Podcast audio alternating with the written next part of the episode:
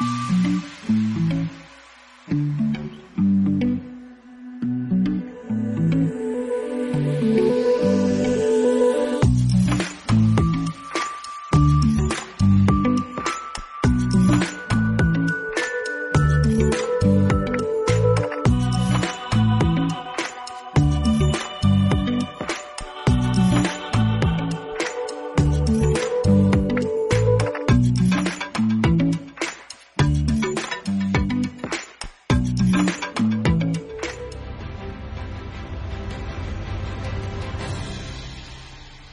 سعيدة بلقائكم مرة أخرى مشاهدي L'ODJ TV ومستمعي L'ODJ Radio. مرحبا بكم في حلقة جديدة من برنامجكم الأسبوعي Rendez-vous des artistes موعد اليوم مع أيقونة الدراما المغربية. هي رائدة من رواد المسرح التلفزيون والسينما. في رصيدها أعمال تخلدها الخزانة الفنية المغربية. هي الفنانة والمناضلة الجمعوية المدافعة عن قضايا المرأة والطفولة. مسار فني استثنائي من الطفولة حتى التألق والنجاح مع النجوم فأضحت نجمة محبوبة. ضيفة Rendez-vous des artistes نجمة المسرح السينما والتلفزيون. الفنانة المقتدرة أمال تمار.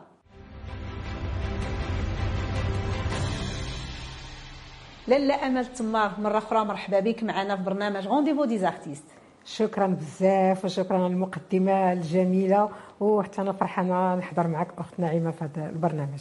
الله يحفظك بارك الله فيك. في حق برنامج Rendez-vous des artistes اليوم سعيد باستقبال فنانة مقتدرة فنانة مناضلة كتدافع على قضايا كتأمن بها. فنانة تالقات في مجال المسرح السينما والتلفزيون من الصغر ديالها. وصبحت اليوم أيقونة للدراما المغربية. مؤخرا تم التكريم ديالك فعاليه الدورة 15 المهرجان الدولي لفيلم المرأة.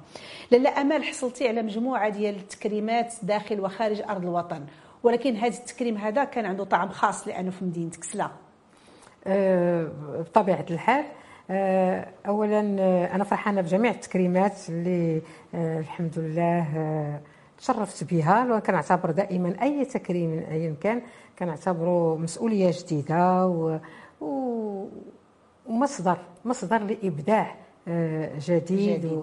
آه، الفنان بطبعه بطبعه في التكريم ما كنبغيش نقول بأنه غادي تكون نهاية مسار لأن الفنان لا ما كيعرفش بلي كاينة نهاية مسار ما حتى القلب ينبض آه، أقول أنه في المهرجانات الأخرى التي تشرفت بتكريمي فيها كانت تتكرم معايا حتى مدينتي وحتى النشأة ديالي لأنه سلا هي اللي قريت فيها هي اللي من الابتدائي.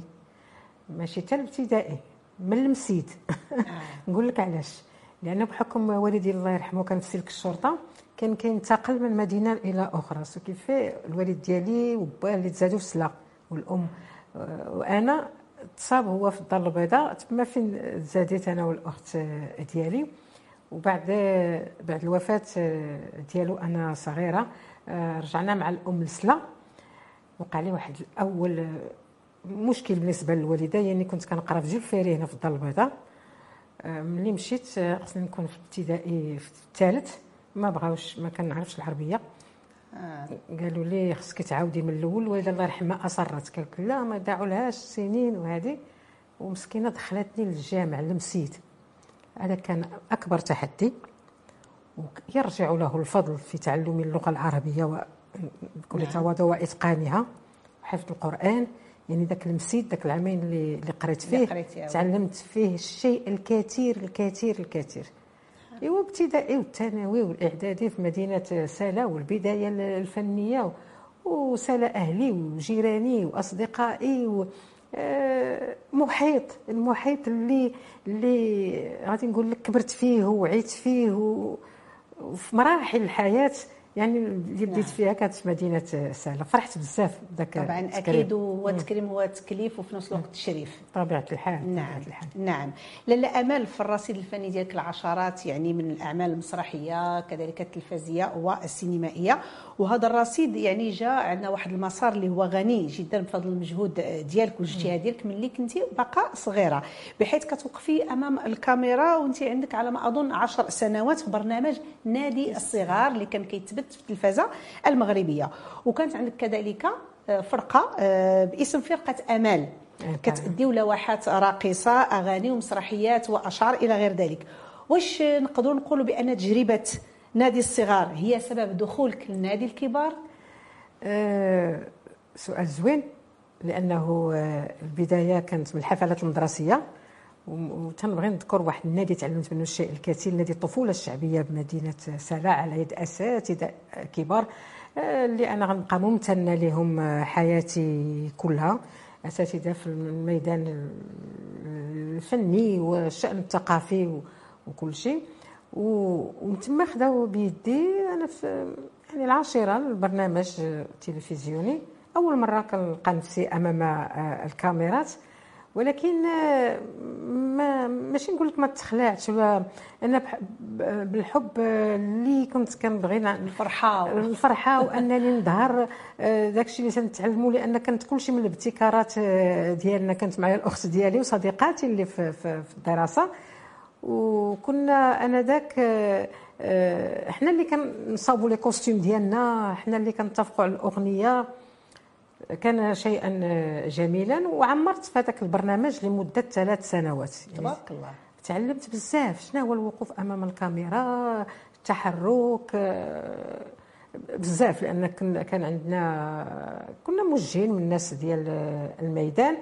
آه، حقيقة آه، فتح لي الابواب كيف قلتي العالم الكبار. الكبار. وأنا دائما كنفتخر. تنقول لأنني صعدت السلم درجة درجة. يعني ماشي اقتحمت شي آه، لأني كنت دا- دائما آه، كنبغي نتعلم أنا أنا أكيد. أنا ما كان عنديش واحد الوقت واحد السن ولا واحد ال- تعلم ما, ما عندوش لا وقت لا لا دائما القلب. تنبض وحنا تن- تنتعلموا مباشرة بعد نادي الصغار آه، بدأت تجربتي المسرحية في مع نعم. فرقة هوة الفن نعم. من بعد فرقة هواة هواة الفن يعني وانت باقا صغيرة كذلك تم الاحتكاك ديالك مع الرواد والنجوم الكبار نعم. وفي العمر ديالك على ما أظن 17 سنة وكتدخلي لعالم الاحتراف من بابه الواسع من باب المسرح الوطني. وكتلقاي راسك واقفة قدام نجوم كبار في المسرح امثال الفنان المقتدر محمد الجم الفنانة نزهة الركراكي آه، المقتدر أحمد العلاوي أحمد الناجي فاطمة. الركراكي الله يرحمها واللائحة طويلة. وعلى ما أظن كانت مسرحية حفيد مبروك. واش مسرحية حفيد مبروك؟ كانت عمل مبروك على لاله امال آه، كل عمل كل عمل أنا شخصيا آه، كان نعتبره آه، فعل خير ويكون مبروك. هو قبل فرقة المسرح الوطني كانت نعاود نرجع لفرقة هواة الفن نعم. سعد مجيد الفنيش اللي كنقدم له التحية تعلمت معاه شنو هو الوقوف في الخشبة شنو هو في الإلقاء آه، آه، شنو هو ابجديات يعني آه، هذاك شيء ضروري ما فيهش آه، يعني آه، ك- كل شيء وكانت مسرحيات جميلة وكانت كبيرة من السن ديالي لدرجة أنني مثلت آه، دور كليوباترا في آه، مسرح كليوباترا ديال أحمد شوقي آه، عرس الكوفة اللي خدينا عليها جوائز كثيرة. كانت كان واحد التسلسل. ومن ذاك التسلسل هي باش مشيت للمهرجان مشيت لفرقة المسرح الوطني لأنهم كان كينقصهم عنصر شاب. ملي ملي دخلت أول مرة للمسرح لقيت العمالقة ديال المسرح كيف ذكرتي. والناس اللي كنت كنتفرج فيهم وكانوا كيعجبوني وكنت مبهورة بهم آه عرفت المسؤولية صعيبة. علاش حسيتي بها صعيبة؟ إيوا آه، خصني نكون في المستوى المطلوب مني أمام رواد المسرح نعم. وأمام الناس ديال درتي تحدي لاله امال هنا؟ آه طبيعة الحال تحدي كبير. و- وكانت عندي الرغبة أنني نتعلم آه، ناس خداو واحد التجربه كبيرة في المسرح في الاحت- في في الاحتراف في بزاف د الحوايج. آه، من من حسن حظي كانت عندي أدوار جميلة. كيف آه، قلتي في دور آه، حفيظ مبروك المرحوم عزيز موهوب اللي جميل جدا. وديك المسرحية درنا بها جولات داخل وخارج الوطن.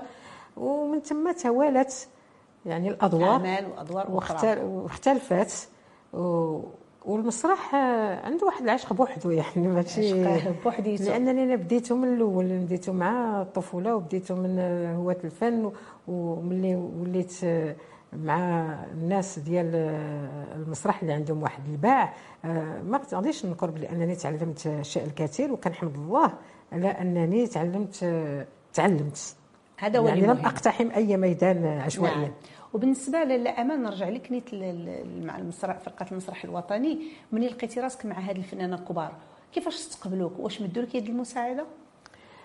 أه، بطبيعة الحال لأنهم هما شافوني في شي أعمال وملي مشيت أه، التحقت بهم باش باش ندير الدور ديال كلارا مسرحية حفيد مبروك. آه، كانت المرحومه فاطمة الركراكي والله يرزقها الصحة لاله ملكه العماري ونزار الركراكي يعني آه، اللي أحاطوني ب مع العناصر الأخرى بطبيعة الحال بالرعاية وبالتوجيه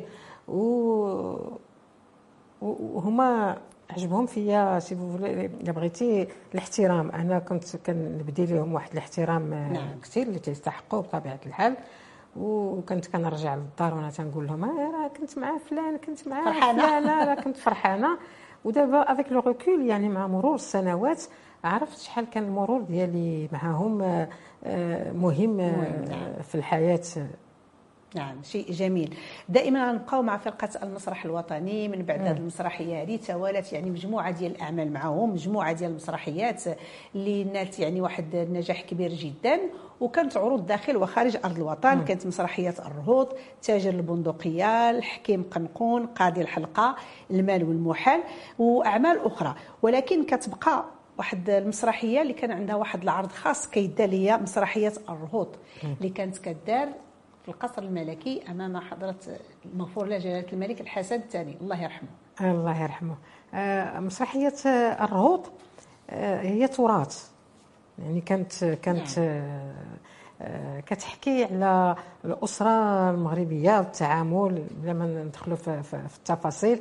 وحتى حتى في اللباس المسرحي اللي كنا كنلبسوه هو ذاك اللباس ديالنا الأصيل المغربي. أه وحنا كنا كنحسوا بديك تا مغربيت ديك تا مغربيت ديال ديال أه الحوارات. وكان المرحوم الحسن الثاني آه، كانت عزيزه عليه لأنه كان دونك هو اللي كان كيختار المسرحية اللي غادي يشوف. كان كان مولع وفنان بالفطرة الله يرحمه. نعم. انه لدرجة أنه آه، كنديروا المسرحية وكنعاودوها شي مرة أخرى ولا بعد مدة. قال لي حتى السيناريو كيكون عنده. كيكون عارف آه، السيناريو واش تيكون عنده ما نقدرش نقول لك ولكن أنا كنعقل بلي انه كان كيتبع وتيشارك حتى في التمثيل. تيكون آه جالس متبع وتيدخل تيقول الرأي ديالو آه وحنا كنا كنفرحوا كنا كنفرحوا بديك التدخلات ديالو ولا الملاحظات بغيت نقول. وكان مسرحيا. على ذكر مسرح الوطني كان كيزورنا المسرح الشكسبيري من إنجلترا لأن لأن درنا مسرحية تاجر البندقية. حضر معنا حضروا أعضاء مسرح الشكسبيري في إنجلترا. في لندن باش يشوفوا ملابس باش يوجهونا وكانوا حتى هما تيمثلوا قدامنا داك اللقطات وداك الشيء. سو كيف استفدنا وعاوتاني اللي استفدنا منه أكثر هو أنه آنذاك كانت الأسابيع الثقافية المغربية في العالم. كنا دائمي السفر كل مرة كنمشيو كل مرة كنعرضوا ومني كان المتعه ديال القصر ومتعه ديال جلالة الملك بوحدها. بوحديتها عندها واحد طعم آخر. كنا كنفرحوا كنحس ملي كتم آه، الدعوة ديالنا. هذاك هذاك الرضا يعني. كنحسوا باللي راه رضا وباللي آه، استحسان وباللي تشجيع. أكثر. كل شيء كل شيء فيه. آه، الله يرحمه الله يرحمه الله يرحمه الله يرحمه. لأن امانه من المسرح كتحلق نحو أجواء التلفزيون والسينما وكتلقي في أول عمل تلفزيوني هو مسلسل سير بالنية. وعده اعمال أخرى جات من بعد عزيزة قلوب طيبة بيوت من نار دوائر الزمان الدار الكبيرة ولاد الناس وزيد وزيد. وتعاملتي مع مخرجين يعني من جيل الرواد ومن الجيل الحالي كذلك. نعم. لاله أمال في مشاركتك في الدراما المغربية واش أنت راضية على الأدوار اللي درتي؟ أو لا كتلقي راسك مازال كاين شي أدوار بغيتي ديرهم ومازال ما درتيهمش؟ إيوا هذا هم الفنان بصفة عامة. يعني الفنان يتوق دائما لأدوار جديدة كنقولوا new look شي حوايج أنا البدايات كانت في فيلم تلفزيوني سير بالنية اللي صورناه في السلا وموراه جاء بما يسمى الآن بالسيت كوم ديال بيت بلا مشاكل من إخراج الفنانة آه، فريدة بورقية وتأليف السي عبد الله المعاوي. يعني حنا ديك الفرقة ديال المسرح لقينا راسنا في التلفزيون وكان هادشي راه الاشتغال في التلفزيون موازاة مع المسرح. نعم. واخا كنقول أنا التلفزيون أخذني بعيدا لاني شاركت في مسلسلات و, وأعمال تلفزيونية آه، كثيرة كثيرة. آه، واحد الوقت آه، تحسرات الأدوار ديالي بالنسبة للسن وبالنسبة للشكل. كنت في الأول الابنه المدللة من اسره ثريه يعني ولكن كاين ادوار اللي تقدري تاديها يعني المهم يمكن ما تكتبش. كان مسلسل ذكريات كان جميل جدا مع المرحوم آه، العربي الضغمي يعني فطاحله ديال التمثيل المغربي اللي خص الجيل آه، أنه أننا ما نساوهمش نقدموا الأعمال ديالهم لأن نعم. الناس ويرواو منهم و... تعلموا منهم. وعطاو الكثير. و بقى داك الأدوار محصوره كيف قلت لك في الشكل وفي, وفي السن حتى جا مسلسل عزيزة. آه مسلسل عزيزة المرحوم آه، شكيب بن عمر. عطاني دور مختلف. عطاني الدور ديال آه، سكرتيرة شريرة. و وغادي تخوف ما درتي دور شريرة؟ لا ما أنا كانوا كيقولوا لي الملامح ديالك ماشي ديال الشريره ما نعرف ولكن آه تم المخرج عنده. هنا كتبقى البراعه الفنان ولو الملامح ديالو هو كيتقمص ديك الشخصية. لا توجيه. المخرج مهم. وقنعني وشرح لي آه والحمد لله المسلسل نجح. وكان كان كيدخل في سياق تنظيم الأسرة وكان فيه بزاف ديال الميساج وتعاودات هذا آه، الفرصة مؤخرا هذه واحد 10 سنوات في مسلسل الاخطبوط اللي قمت فيه بدور رئيسة عصابة. ce qui fait تتقمص مشيتي.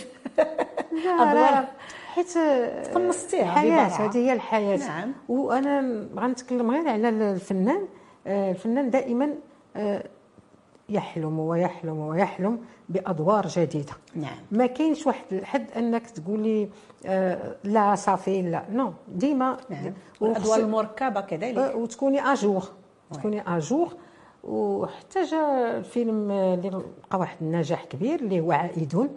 لأول مرة كنحكي كنحكيو فيه على معاناة المهاجر ملي كيرجع. حيت ديما كنتكلموا على المهاجر ملي كيمشي. ديال واحد الأم زوجات صغيرة ورجعت بولادها. ولقى واحد الاستحسان كبير بزاف إلى يومنا هذا. ماشي غير المغاربة حتى من الدول القريبة حتى من آه، ديالنا اللي في الخارج آه، كيقيسهم mais كان كان واحد الدور لأن هذه دابا واحد 14 سنه باش مثلت هذا الدور déjà مثلت دور ديال أم عندها خمسة الأولاد. ولكن فهمته فهمت هذاك الدور حيت كانوا رفضوه شي ممثلات. فهمت باللي أن ديك الأم تزوجات صغيرة.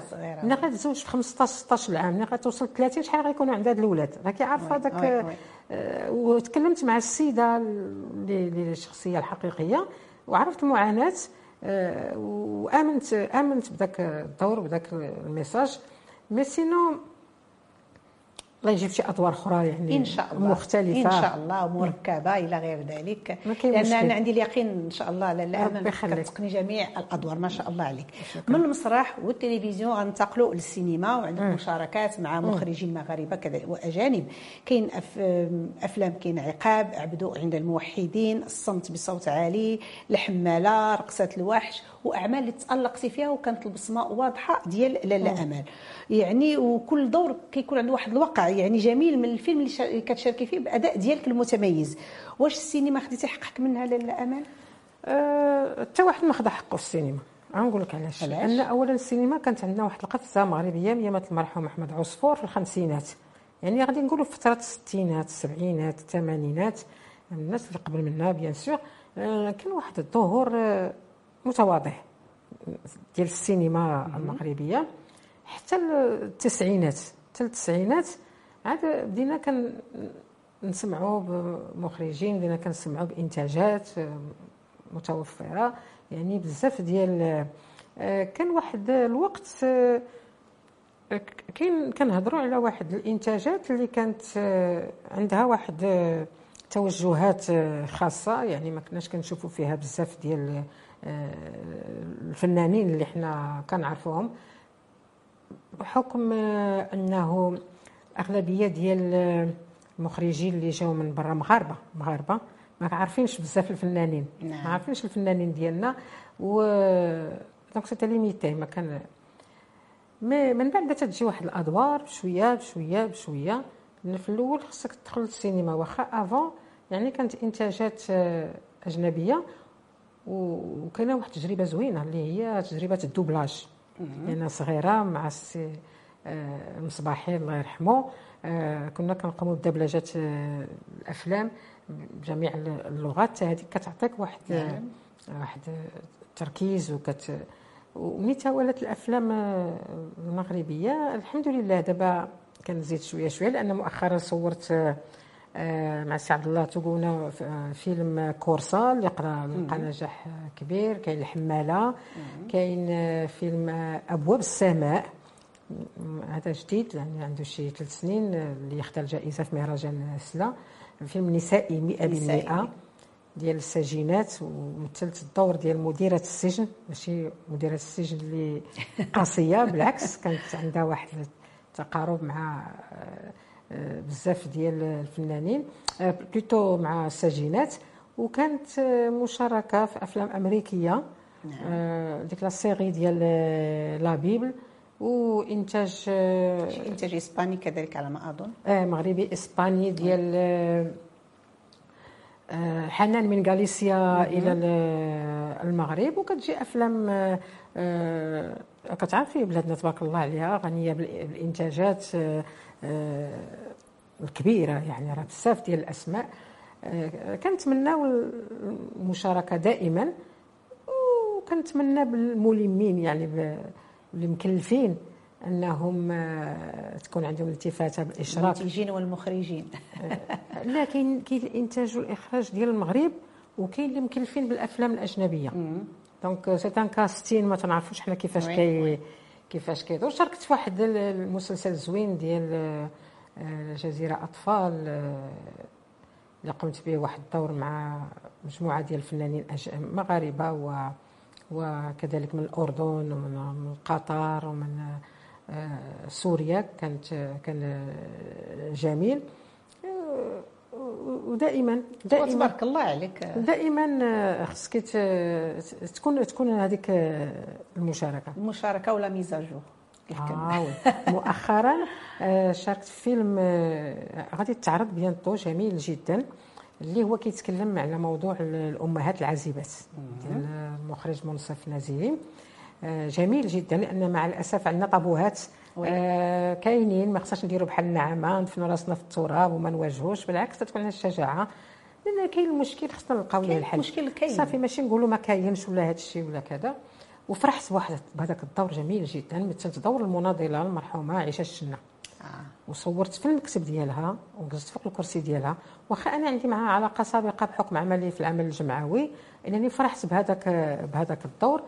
اللي دازت منه واحد الرسالة تعمدها الله برحمته لانها سيدة قدمت كثير, كثير. الكثير. لاله أمل بالموازاة مع النجوميه يعني في المسرح والسينما والتلفزيون. أنت نجمة ساطعة في سماء العمل الجمعوي الجاد وغادي نرجعوا للنضال اللي هضرتي عليه دابا. أنت عضوة بالمجلس التنفيذي لجمعية ما تقيش ولدي.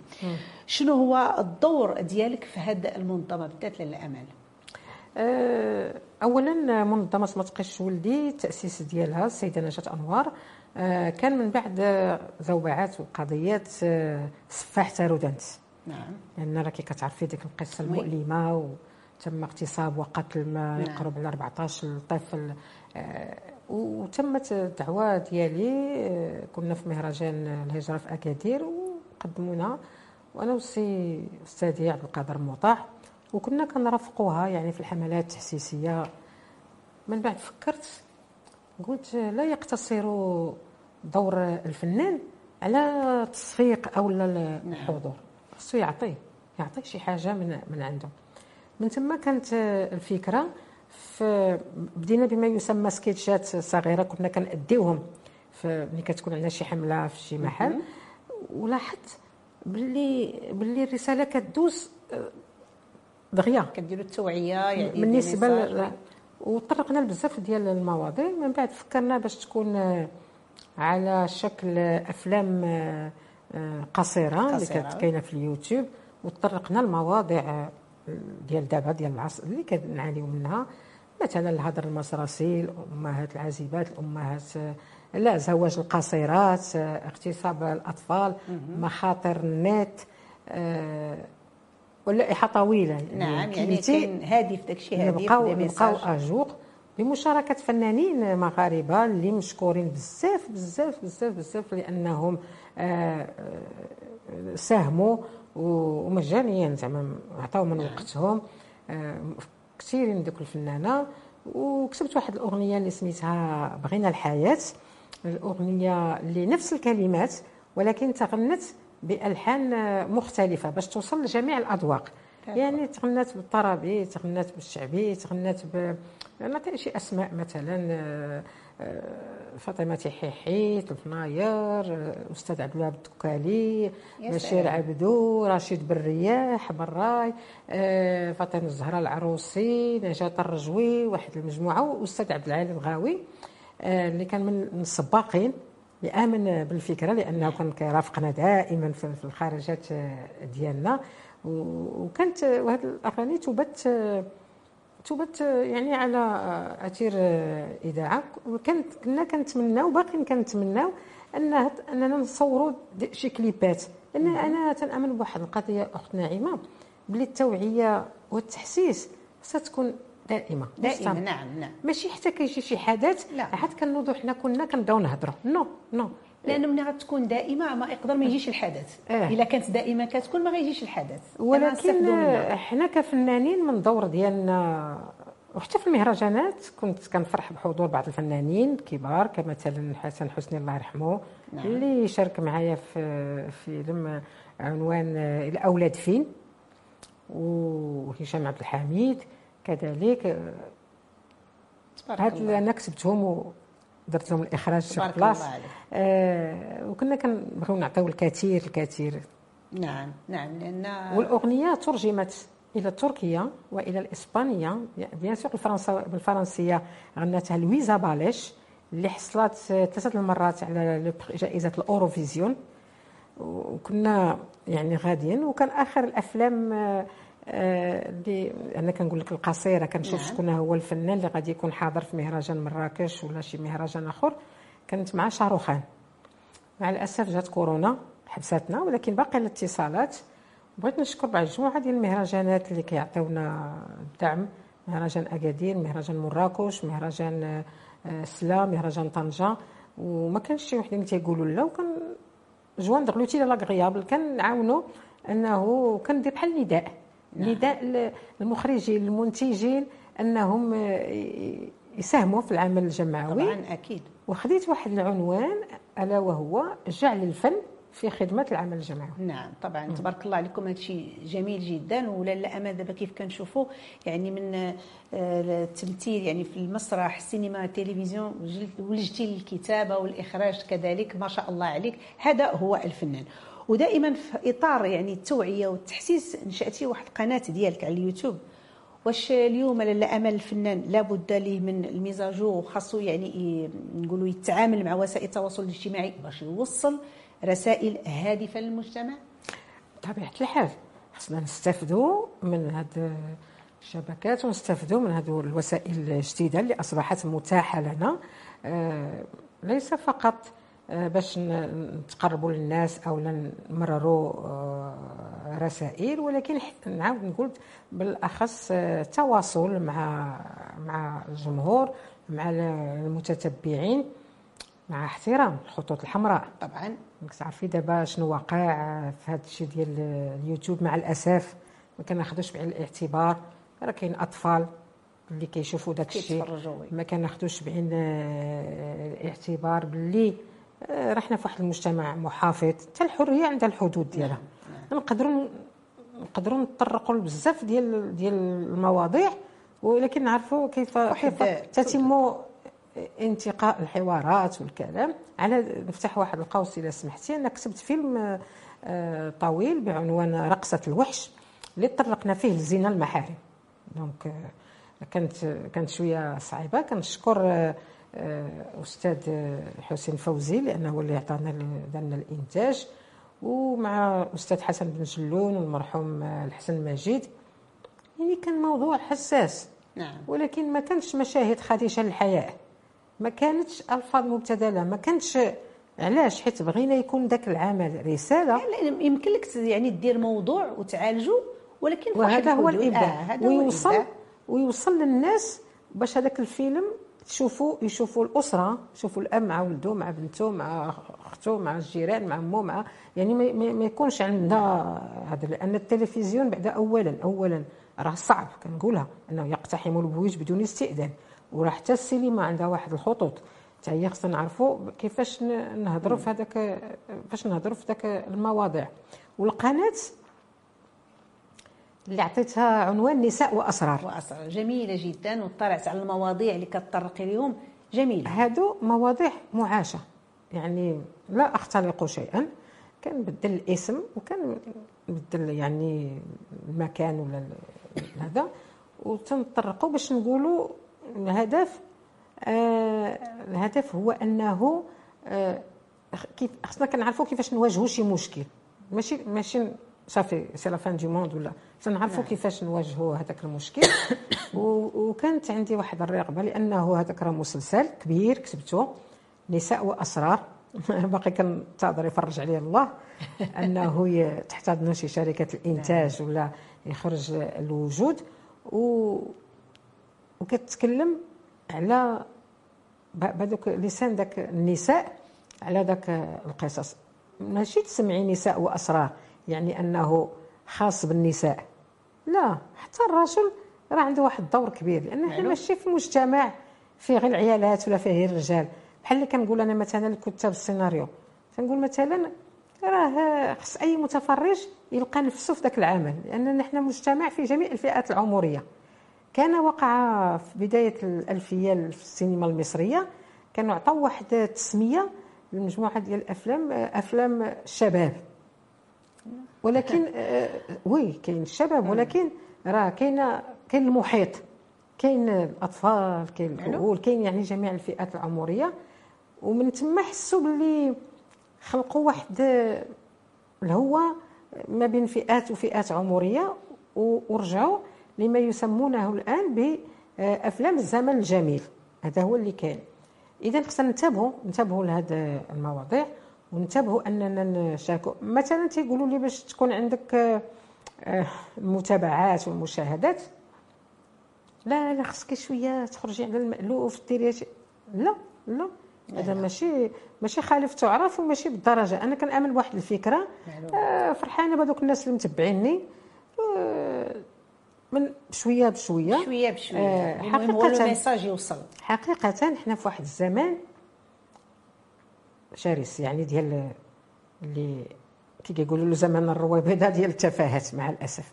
راه تتبقاي تخمي تتعيي تتقولي شنو شنو c'est quoi شنو شنو الهدف؟ زعما هي راه فم مطلق. راه هادشي صعيب. صعيب بزاف. الآن يتم الاستعانة في بعض الأعمال بالمؤثرات والمؤثرين. احترامي احترامي لهم. آه. يعني فاش مؤثرة فاش فاش مؤثر.